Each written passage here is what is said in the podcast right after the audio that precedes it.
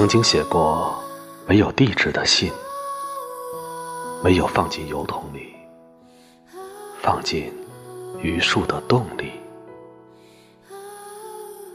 那是给从未见过的少女的信，爱的信件。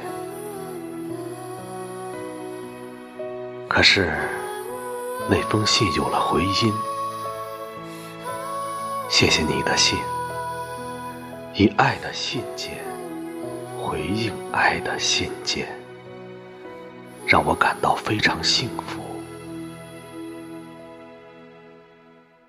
这封回信也是我写给我自己的，比现在年轻，还未懂得人生苦涩的那个时候，天空一直都是。深蓝色。